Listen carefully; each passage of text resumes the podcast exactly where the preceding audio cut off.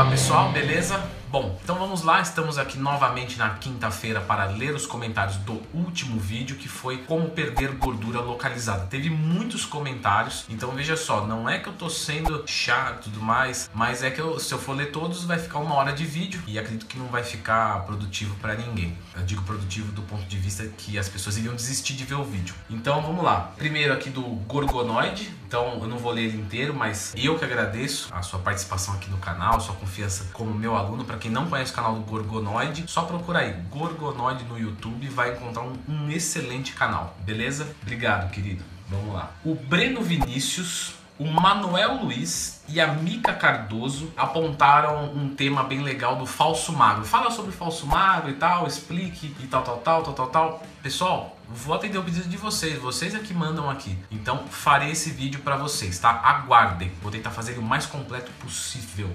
Beleza? Vamos lá, Rafael César, vídeo muito bom, Leandrão, obrigado, Rafa. Você pode falar em relação ao uso da ioimbina com esteroides anabolizantes, oxandrolona, por exemplo? Veja só, é, a ioimbina, é, ela não vai piorar, né? E também os esteroides não vão ser piores do que já são dos colaterais que nós já conhecemos, ok? Então a combinação ela é possível assumindo os riscos de duas drogas. Uma única coisa que tem que se levar em consideração é a ah, tem o percentual de gordura muito alto e, por exemplo, tem uma tendência à pressão alta. Você vai usar, utilizar uma ioimbina e um esteroide anabólico, isso pode se agravar. Então, muito cuidado com a parte cardíaca, tá? Durante esse uso. Mas não existe nenhuma, um anula o outro, ou um potencializa muito o efeito colateral do outro e tudo mais. É que como um pode dar pressão alta e o outro também, e quem é obeso ou gordo e está acima do peso e procura utilizá-los, né? Ainda que não seja o ideal, porque eu falei no último vídeo que perder gordura localizada é só quando você perdeu do corpo e tem localizada,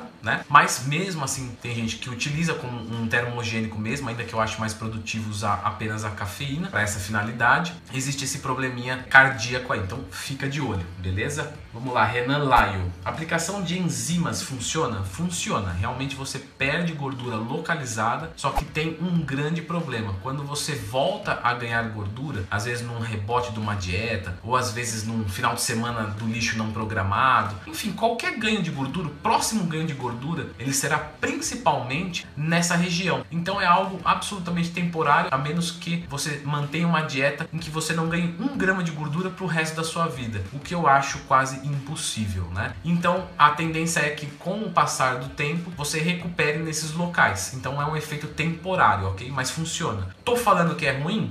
Não, tô falando que é temporário. Temporário para você é bom? Ok. Vou usar uma, uma substância que vai fazer determinadas coisas por tempo curto né? Ou longos, mas de qualquer forma irá passar, né? E aí fica a seu critério dizer se vale a pena ou não, tá? Vamos lá, o Blenner Melo colocou aqui, cuidado galera, tomei duas cápsulas de Oheim HC com 200mg de cafeína em jejum. Minha pressão foi para 18 por 9 e me deu arritmia, colateral muito comum da ioimbina, arritmia cardíaca. Tentei de novo com apenas uma cápsula e sem a cafeína, não me senti bem de novo. Estou com dois frascos lacrados. Então, pessoal, resolvi ler esse comentário porque não é uma dúvida, mas fica evidente de que não é uma coisa saudável e que pode haver colaterais, ok? Então tome muito cuidado. Você viu que mesmo a ioimbina sozinha já se mostrou bastante potente. Com a cafeína, a potência aumenta. Aí o Vetoloco perguntou: é possível auxiliar ao clenbuterol ou só o clenbuterol já faz esse trabalho? Não, a ioimbina atua de uma maneira diferente e há a possibilidade de sinergia, ainda que torne a mistura muito mais perigosa do que ela sozinha, obviamente. Marcelo Fênix, posso tomar ioimbina junto com cafeína não seria uma boa? Mesma coisa, eu falei isso no vídeo, tá pessoal? Volta lá. A cafeína pode ser tomada junto com a ioimbina, tem efeito potencializado tanto para as perdas quanto para os colaterais, como o nosso amigo aqui, Blenner Melo, é, relatou, ok? Vamos lá, Denis Carvalho. Leandro, eu tô fazendo uma dieta normal para perda de gordura. Posso tomar a ioimbina junto com a cafeína? Ah, sim, perdão, eu deixei um embaixo do outro. Então o Vetor Louco perguntou do clenbuterol, o Marcelo é, Fênix e o Denis Carvalho perguntaram da cafeína com a ioimbina. E aqui ele apenas escreveu se ele pode tomar o aeróbico em jejum e chegar e fazer as refeições normais. Sim, pode, tá? Uma indicação de uso da ioimbina que você vê bastante é, fisiculturistas até fazendo, eles não fazem um período de jejum intermitente de dieta. Eles tomam ela para fazer o aeróbico em jejum, chega e continua o resto do dia normal. É um excelente termogênico com os custos, né?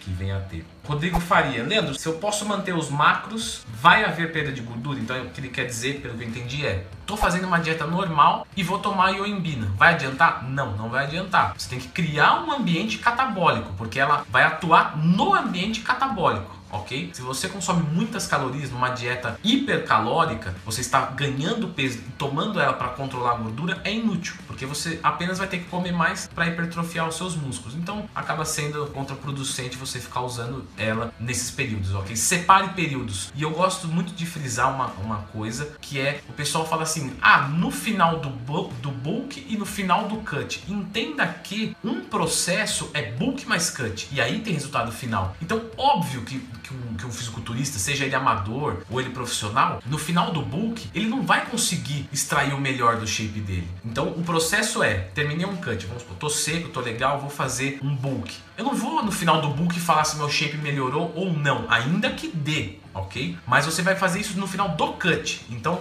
bulk é uma mini etapa, o cut é uma mini etapa e etapa mesmo é o final, né? Então você vai comparar o seu shape no final do cut com o final do outro cut. Houve melhora? Ok, show de bola. Então isso é muito importante, porque no final do bulk, ah, nossa, meu corpo ficou pior. Mas o final do bulk é a metade do caminho. Falta a outra metade, ok?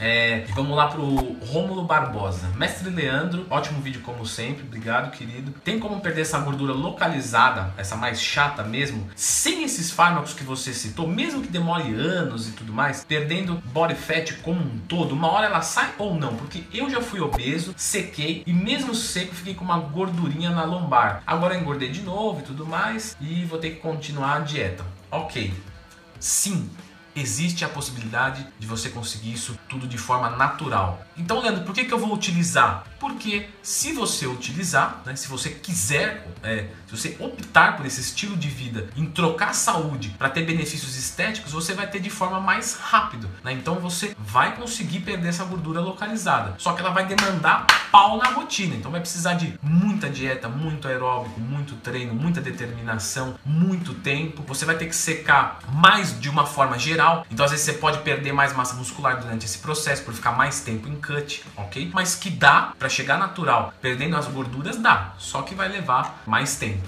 tá? E vou finalizar aqui com a da Kátia Garozzi. Garozzi. É, Oi, Leandro, a ioimbina tem algum efeito que pode ser considerada doping? Pois faço provas de duatlon e, as e corridas e não gostaria de ter problemas com isso. Então, a ioimbina normalmente, normalmente, em TAF, nessas coisas, ela não causa doping, tá? Porque ela não melhora muito a disposição. Mas é bom consultar o edital ou, ou a federação, é, alguma coisa do tipo, porque pode sim haver alguma restrição restrição, ok? Eu não, não consigo dizer aqui de todos, ah, do, do, do futebol ao triatlon, ok? Mas pode acontecer sim, você tem que consultar as substâncias que estão proibidas e, claro, evitá-las. Beleza, pessoal? Então é isso. Não percam o vídeo da semana que vem, que foi sugestão de vocês. Agradeço. Não li todos os comentários, não é porque eu não gosto de vocês, mas porque o vídeo iria ficar muito longo e acredito que muito longo não fica produtivo, porque as pessoas não assistem, ok? Algumas dúvidas eu compactei elas, né, para citar o nome dos autores, mas de qualquer forma agradeço a participação de todos. Não perca o vídeo de segunda-feira. Segunda-feira, se ficou dúvidas, deixe dúvidas referente ao vídeo, tá? Bastante importante. As pessoas estão mandando dúvidas que não é referente ao vídeo. Então, é, não que eu não queira responder, mas eu preciso fazer algo realmente temático. Acho que dá pra é, compreender. Beleza, pessoal? Então é isso. Até a próxima.